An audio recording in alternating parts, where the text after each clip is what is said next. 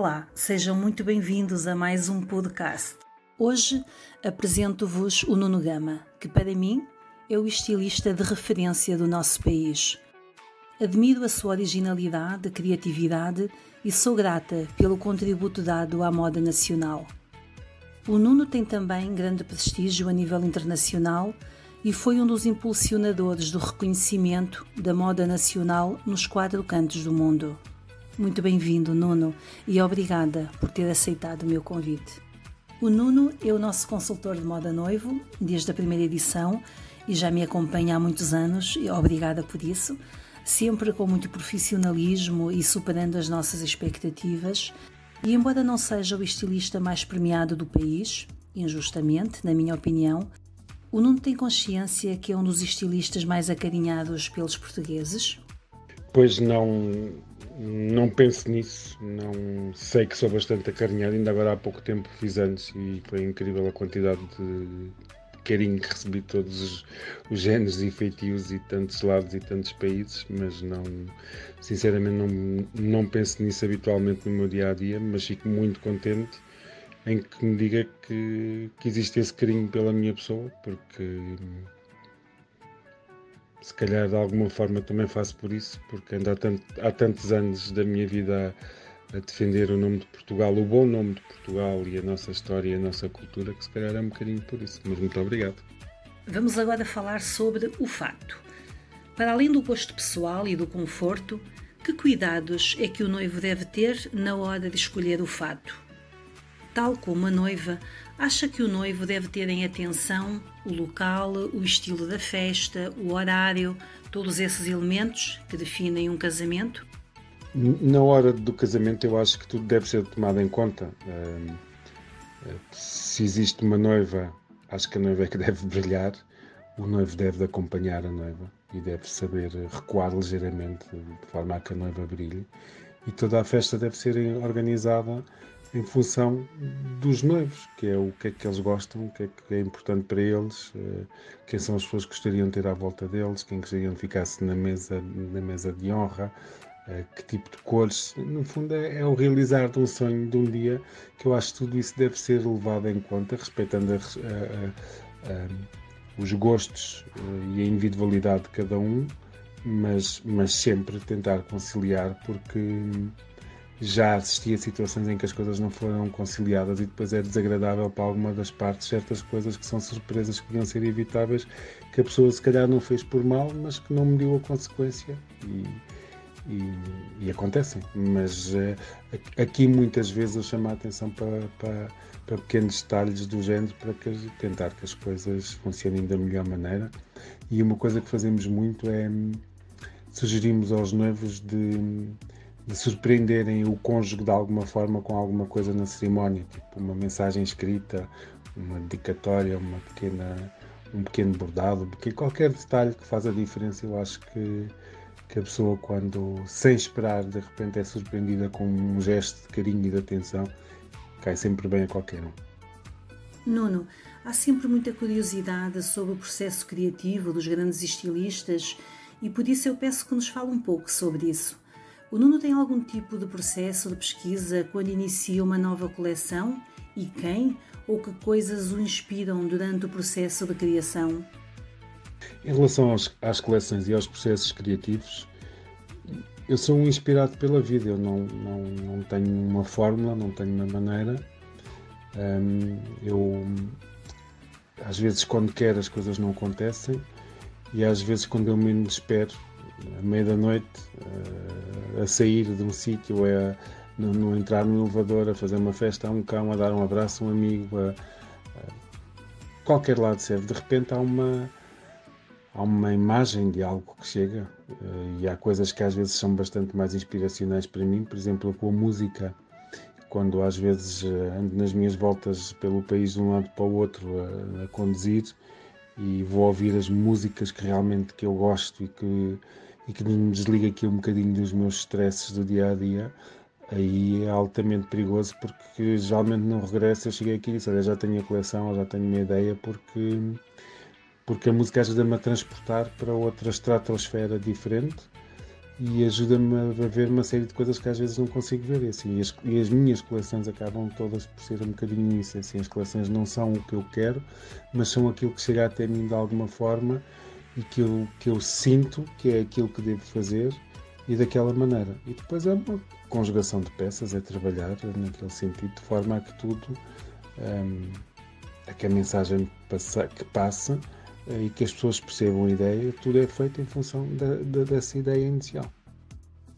O Nuno é um veterano, tem quase 30 anos de carreira e já desenvolveu produtos de diferentes áreas, sempre com muito bom gosto e com reconhecimento dos seus pares e críticos. Mas é a moda homem que o preenchem como designer?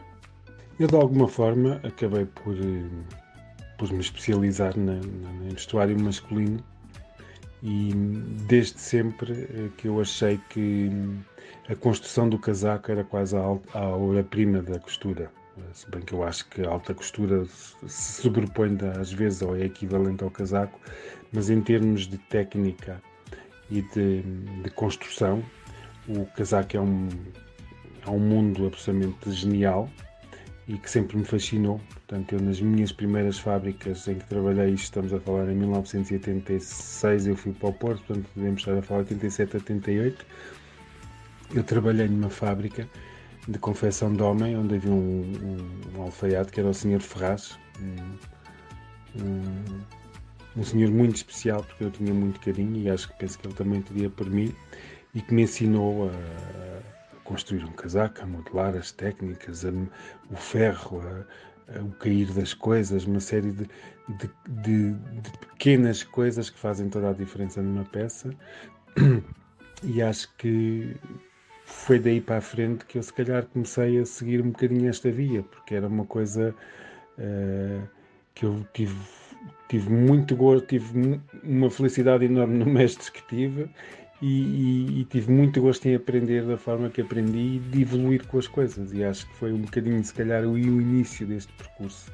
Depois de ir para a frente, como eu vinha numa fábrica de homem, se calhar fui para outra fábrica de homem fui, fui, fui ficando nas fábricas de homem e fui deixando para trás a senhora de alguma forma, porque também muito porque as senhoras tinham uma, uma oferta de mercado gigantesca e homem havia muito menos coisas e por eu achar que o homem exige muito mais de mim, porque o homem, enquanto que as senhoras uh, gostam mais ou menos de tudo, de certa forma, o homem é, é, muito mais rigoroso e muito mais exigente. Há coisas que são muito mais importantes do que o, o aspecto decorativo ou a beleza. A beleza, uh, entre aspas, aqui, uh, mas que são o conforto, a vestibilidade, Uh, e, e, isso é um, é um exercício difícil, uh, mas muito interessante uh, para mim em termos de, de construção de, de vestuário. Um, e entretanto fui ficando aqui. e também porque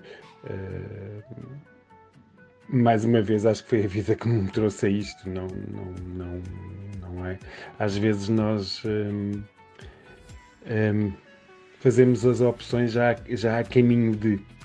E eu acho que esta minha opção de fazer eh, roupa de homem ou roupa para homem já é uma opção que foi, que foi um caminho que me deram para eu seguir de alguma forma. Não sei, tenho essa sensação. Com toda a sua experiência e vivências, como seria para si um dia de casamento perfeito? Um dia de casamento perfeito para mim é um dia feliz. É um dia em que que se festeja com a família, com os amigos, com as pessoas que se amam e com quem se quer compartilhar a vida com alegria, com, com, com em compartilha. E acho que é basicamente isto. Não, para mim não tem a ver com muita gente, para mim não tem a ver com todos, não tem a ver com sítios especiais, não tem a ver com sítios idílicos, porque eu acho que o sítio o melhor sítio do mundo, o sítio mais idílico do mundo, sou eu e está dentro de mim. Portanto, eu acho que se eu estiver bem, se eu estiver feliz, posso estar uh, no jardim lá de casa e fazer a maior festa de casamento, como posso estar no maior palácio no mundo. Acho que não é, não é o sítio que vai fazer uh, o espaço, é, é, é, a harmonia que eu vou conseguir concentrar em mim nesse dia de festa e a forma como eu vou celebrar. Para terminar, Nuno, tem alguma história engraçada que queira partilhar connosco?